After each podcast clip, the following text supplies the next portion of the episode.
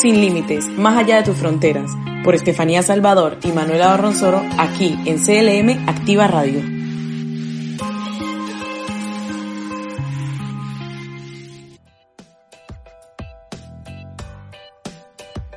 Buenas noches y bienvenidos a otra sesión de Sin Límites, más allá de tus fronteras.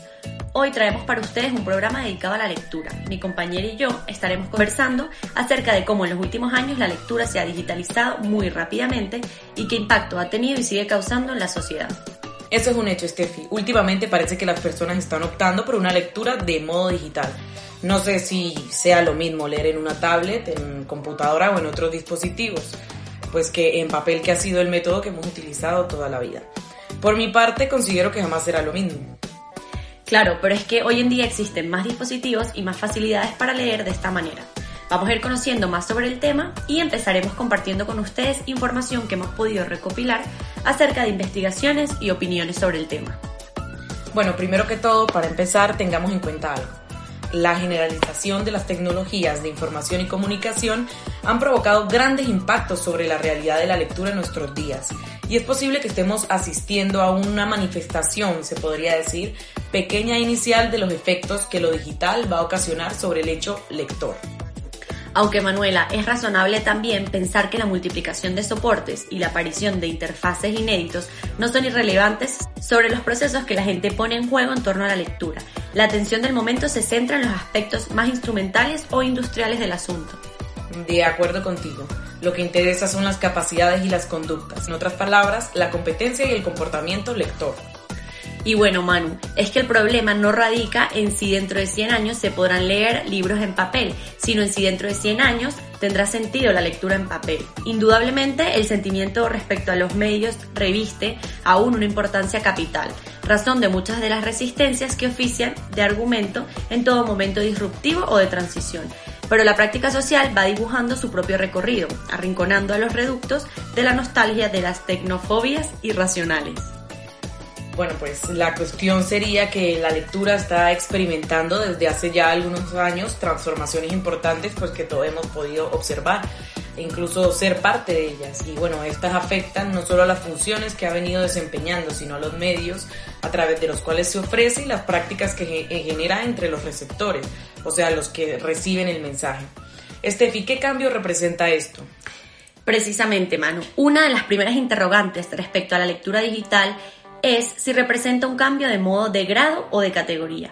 Muchas de las afirmaciones que recurrentemente aparecen en los medios de comunicación se rigen por el paradigma de lo que Kahneman denominó como la ley de los pequeños números, en referencia a la ley de los grandes números de Bernoulli. Información obtenida en una pequeña muestra será representativa de la población total. Algunas de las conclusiones más citadas sobre la prevalencia de un medio sobre otro se basan en las investigaciones cuya muestra no es nada representativa a pesar de lo que han obtenido un gran eco mediático, como si la prensa de todo el mundo esperara. Bueno, por esto entonces podemos entender que el problema no radica tanto en una pérdida de capacidades lectoras, de competencias de un medio en relación con el anterior, sino que en una transformación de las prácticas y los hábitos de lectura, que son todos asociados a contextos tecnológicos y culturales diferentes. La aparición de tecnologías móviles y su generalización ha transformado radicalmente los hábitos de la población y de la sociedad en sí. Esto, por, por, lo tanto, se han ido fijando patrones de comportamiento que afectan totalmente a los modos de consumo de la información en general y, bueno, pues de la lectura en particular, por supuesto. Bueno, Manu, además es importante mencionar que hay dos elementos consustanciales a los que llamamos retórica. Vamos a hablar de estos ya que es importante adentrarnos un poco más a estos conceptos para así desarrollar correctamente la idea de lo que les queremos transmitir desde un punto más neutral. Estos elementos son la atención y la concentración. Esto se debe a que casi todos los análisis contemporáneos se sientan principalmente en la deep attention, la atención profunda. Pero es necesario distinguir entre la lectura sostenida y el tipo de atención que se moviliza, y la lectura asociada a la reflexión. Esto es la enseñanza clásica de la lectura que hace de la primera la base de la segunda. Bueno, Estefi, ahora que nos aclaraste esos conceptos y bueno, sabemos ya lo que significan los elementos que acabas de mencionar, pues hablemos entonces ahora sobre algunos métodos. Primero que todo, según el método clásico, la lectura es seguida por una actividad reflexiva del lector. La meditación, ya sea sobre el texto, ya sea sobre el propio estado subjetivo del lector. La lectura se puede interrumpir también para favorecer la meditación, por, por, lo tanto, se la coincide en este sentido como un ejercicio de preparación para ella, o sea, para la meditación. En este movimiento, el que se lee se descubre como lector, entrando para retener el texto, así como para desarrollar una reflexión sobre sí mismo y su relación con el propio texto. Este es el sentido del triángulo lectura, memoria y reflexión. Bueno, perfecto. Pues ahora que entendemos un poco este proceso de transformación, pues por el cual la lectura está pasando ya desde hace unos años, vamos a hablar un poco acerca de una investigación que se realizó por la Organización de Cooperación Europea en Ciencia y Tecnología. Así es, Estefi, traemos, les traemos información de primera mano sobre una investigación y bueno, lo que pasa es que con la llegada de las herramientas digitales el mundo se ha transformado por completo. Vivimos en una era en la que la digitalización marca el día a día, es impresionante. Tanto así que a lo largo de los últimos cuatro años un grupo de casi 200 científicos y académicos de toda Europa han desarrollado el proyecto La evolución de la lectura en la era digital para hacer investigaciones sobre el impacto de la digitalización en las prácticas de lectura, lo que hemos estado conversando. Sí, bueno, y lo interesante, Manuela, es que esta investigación, realizada por miembros de la Organización de Cooperación Europea en Ciencia y Tecnología, que reúne expertos del ámbito de la lectura, la edición de textos y la alfabetización, se han centrado en examinar como lectores, especialmente los niños y los jóvenes, entienden y recuerdan los textos cuando utilizan materiales impresos y cómo lo hacen cuando leen a través de las herramientas digitales. Bueno, Steffi, si mal no recuerdo, en una parte de esta investigación se habla concretamente acerca de la lectura en papel. Esta destaca que la comprensión de textos expositivos e informativos es mucho más elevada cuando se lee en papel que cuando se lee en digital. Asimismo, afirma que el medio más adecuado, ya que este tipo de lectura posee un valor incalculable para alcanzar logros cognitivos como la concentración, el desarrollo del vocabulario o incluso la memoria. Por otro lado, esta misma investigación también nos habla acerca de las herramientas digitales. Según expone el informe, ofrecen grandes oportunidades para ajustar los textos a las preferencias y a las necesidades que tienen los lectores destaca que se han demostrado los beneficios para, la comprensión y la motivación cuando el entorno de la cultura digital es, es diseñado cuidadosamente teniendo en cuenta el lector. Estefi, además, esta también, si, si recuerdo, señala que quien lee en formato digital tiene una mayor tendencia a valorar su capacidad de comprensión que quien lo hace en papel, porque los lectores digitales leen de forma superficial y menos concentrados, se podría decir. Bueno, Manu, pues entonces podemos llegar a la conclusión de que con el uso de las herramientas digitales, entre las que se encuentran las pantallas, va en aumento. Por ello es necesario, como se explica en la investigación, facilitar la lectura de textos largos en el medio digital, que se configura como uno de los retos más urgentes. Bien concluido, Steffi. De igual manera, este proyecto también señala diferentes recomendaciones para el futuro de la lectura, como la dirigida a los maestros. Por ejemplo, en este sentido se explica la importancia que tiene el intercambio indiscriminado entre el papel y lo digital en primaria, ya que puede supuestamente retrasar el desarrollo de la comprensión lectora y de las habilidades del pensamiento crítico. Así es, Manuela, y por todo ello que el proyecto destaca la necesidad de aumentar la investigación para así conocer cuáles son las condiciones que aumentan o disminuyen el aprendizaje y la comprensión lectora, tanto en el formato en el papel como en el formato digital. Exactamente, y bueno, ahora para corroborar toda la información que estuvimos discutiendo durante los primeros minutos del programa, queremos compartir con ustedes las opiniones de algunos expertos en este tema. Bueno, pues para empezar, hablamos con el dueño de una librería fundada hace más de 15 años en Madrid. En Madrid. Él es Félix Domínguez. Félix, para contrastar un poco, cuéntanos acerca de las ventajas que tiene la lectura en papel y las ventajas que tiene la digital. Hay una coexistencia, o sea, la gente compra el papel porque hay libros que la gente quiere sostener el papel. El formato digital tiene ventajas como el almacenamiento, eh, en fin, muchas otras ventajas. Pero el papel también, el libro es un objeto muy bien inventado y el papel, digamos que, bueno, que tiene un hueco importantísimo. Félix, entonces tú prefieres 100% leer en papel, por lo que pude entender más o menos. Pero el libro lleva más de 3.000 años, casi. Eh, no, es, no, es, no, estrictamente así, pero vamos, el origen del libro se remonta a, a bueno, a los egipcios, eh, incluso un poco antes. Entonces yo creo que el libro coexistirá eh, inevitablemente con, con los nuevos formatos que nos aporta el mundo digital.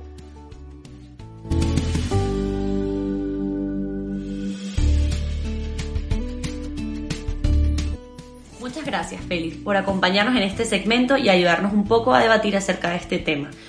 Bueno, esto no queda allí, todavía nos falta conocer la opinión de Andrés Parada. Conversemos con el escritor a ver qué nos puede aportar sobre este tema. Hola, soy Andrés Parada, profesor de educación física de secundaria y bachillerato en Madrid.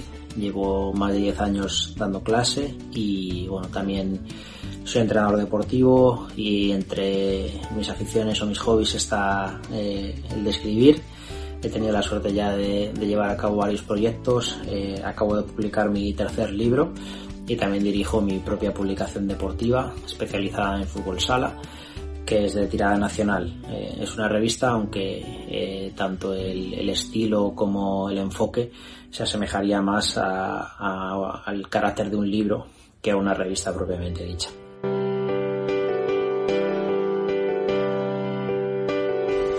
Andrés, bienvenido y gracias por tu colaboración. Quisiera preguntarte primero que todo, como escritor, ¿qué fue lo que te motivó a publicar y a crear historias? ¿De dónde viene esa pasión? La ilusión o la inquietud por, publicar, por crear, ser creativo, eh, no sabe muy bien de dónde le viene.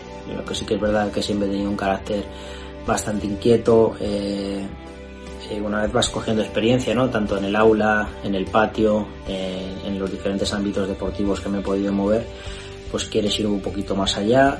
Eh, siempre me he considerado creativo en ese sentido, con, con la idea de, bueno, que si me surge algo, en la cabeza, poder implementarlo o llevarlo a cabo. Eh, todo lo que te lleva a hacer un, proyecto nuevo es un aprendizaje y, a mí me encanta, no, no, me gusta estancarme y hacer siempre lo mismo.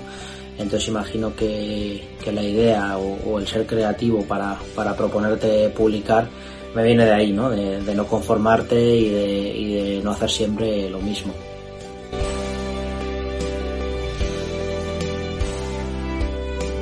¿Podrías contarnos más acerca de tus publicaciones y de qué tratan estas?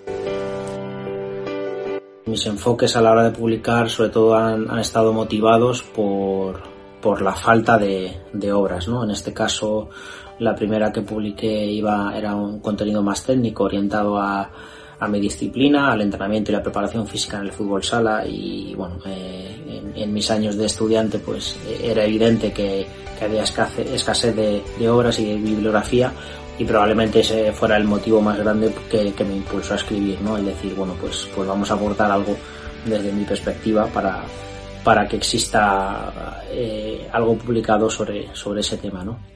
Y, las dos siguientes, pues bueno, una, son objetivos diferentes, ¿no? Cuando publiqué Método 12, pues al final es apoyar un proyecto formativo y deportivo y, y tener algo físico, ¿no? Donde expliquemos lo que somos, cómo lo hacemos y por qué lo hacemos así y ese fue el objetivo, apoyar un proyecto que ya existía, eh, como digo, de formación y una, escuela deportiva muy concreta. Eh, y este último libro, pues bueno, diré que es mi proyecto más personal y, lo que me ha movido sobre todo es eh, expresarme, desnudarme, como, como he dicho en alguna red social, y mm, aportar mi visión sobre la literatura, la, lectura y la formación y, el deporte, ¿no? que probablemente sean dos universos que aparentemente para todo el mundo puedan estar muy separados, pero por, como digo, por mi experiencia, mis vivencias personales, mi formación y,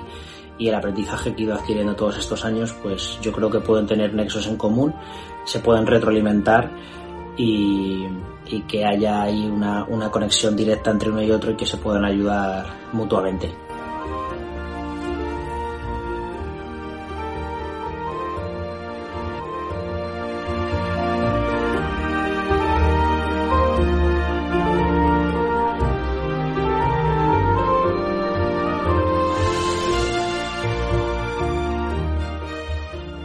Gran trayectoria, Andrés. Ahora que sabemos que eres un lector y escritor apasionado, cuéntanos qué prefieres, lectura digital o en papel. En cuanto a si prefiero libros impresos físicos ¿no? o, lectura digital, pues me voy a mojar al 100% y, y, no voy a ser dudoso.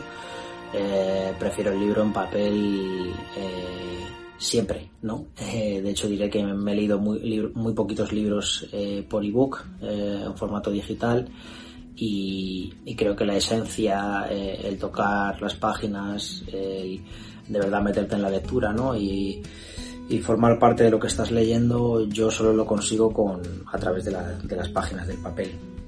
Mm, creo que el libro digital tiene cosas buenas, pero también he de decir que desde que nos invaden los medios digitales y las nuevas tecnologías, eh, creo que en su momento hubo, hubo la, generó la duda, ¿no? O existía el miedo de que poco a poco se fuera perdiendo el gusto por, por los libros físicos, pero ya, ya han pasado muchos años, ya hemos recorrido mucho camino y creo que, que no hay duda de que no, no se ha comido ese, ese camino al libro físico o al libro impreso, como lo llamáis. Eh, las librerías siguen funcionando, la gente sigue leyendo, siguen comprando libros y, como digo, creo que en su momento pudo haber dudas sobre, sobre este tema. Personalmente no tengo ninguna, que prefiero, como veis, yo me sigo gastando el dinero en los libros, creo que es uno de mis mayores defectos, comprarme libros y no poderme leer todos, pero, pero bueno, eh, creo que hay algo único y que tiene ahí su magia, ¿no? el, leerte las páginas, el pasarlas, el tocarlas, el, el oler el libro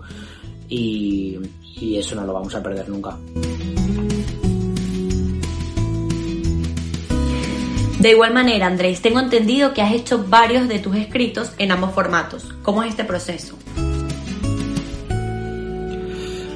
Como decía, yo he tenido la suerte ya de publicar tres libros y bueno, la pregunta de si están eh, publicados tanto en formato ebook digital como, como en su versión impresa, al final han sido decisiones de, las diferentes editoriales y de los tres, dos están en ambos formatos y solo hay uno que solo tenemos en, papel, ¿vale? Pero, pero bueno, sí que diré eso, que, que a la hora de, elegir y si nos tenemos que quedar con un formato u otro, pues solo lo hemos publicado en papel, que, que bueno, que para lo que estáis tratando, el tema que estáis manejando, creo que es importante, ¿no? Eh, tengo todos los libros publicados en papel y dos de los tres en ebook. Ahora, para despedirnos de ti, Andrés, ¿por qué momento podría decir que se encuentra la lectura como última pregunta y como reflexión, pues qué tipo de influencia se le puede atribuir a la lectura en la sociedad hoy en día. Bueno, como decía antes, en cuanto a la influencia de la lectura en la sociedad, yo creo que está, está en un buen momento, que está gozando de salud. Eh, hay que tener en cuenta también la situación y el contexto social que nos toca vivir, tan complejo, tan difícil, eh, los periodos de confinamiento debido a la pandemia que, que estamos teniendo que, que, asumir cada uno y, y, bueno, yo creo que hay mucha gente que está volviendo a agarrarse a los libros, ¿no? De hecho, pues bueno, ya, ya no solo el, el, hecho de estar recluido y confinado en casa, sino algunas situaciones personales que, que a uno le tocan vivir según en cada caso y, yo creo que es bonito el, coger un libro o, varios y desconectar de, del mundo, que al final también sirve para eso, ¿no? para evadirte un poco, leer y, e imaginarte otras historias y, bueno, eh, hay que sacar siempre el lado positivo de, estas situaciones, aunque creo que es muy difícil o cada vez más porque llevamos demasiado tiempo viviendo esta situación pero una de las cosas positivas yo creo que es eso, ¿no? que al pasar más tiempo en casa, eh, aunque sea de, de, forma obligada, uno bueno, eh, refresca, ¿no? actualiza algunos hábitos y, y entre ellos yo creo que, que, está el fomento de la lectura. Bueno, pues muchísimas gracias Andrés por dejarnos saber tus opiniones respecto a este tema, que como tú dices va, sigue causando un impacto y una evolución constante. Ahora que conocemos diferentes opiniones sobre el tema, podemos concluir que definitivamente la sociedad sigue optando por la lectura en papel, pues se sienten más conectados con la historia que están leyendo. Así es, Manuela, por eso podemos concluir simplemente con el hecho de que la lectura está pasando por una transición que le ha dado más fuerzas en distintas maneras. Totalmente de acuerdo contigo, Steffi. Podríamos decir que se trata de una evolución. Gracias a todos por acompañarnos en la sesión de hoy y espero que este programa les haya ayudado a resolver muchas incógnitas que rondan por este tema. Así es, pues muy buenas noches y gracias a todos. Los esperamos el próximo programa para más contenido que seguro es de su interés. Hasta la próxima.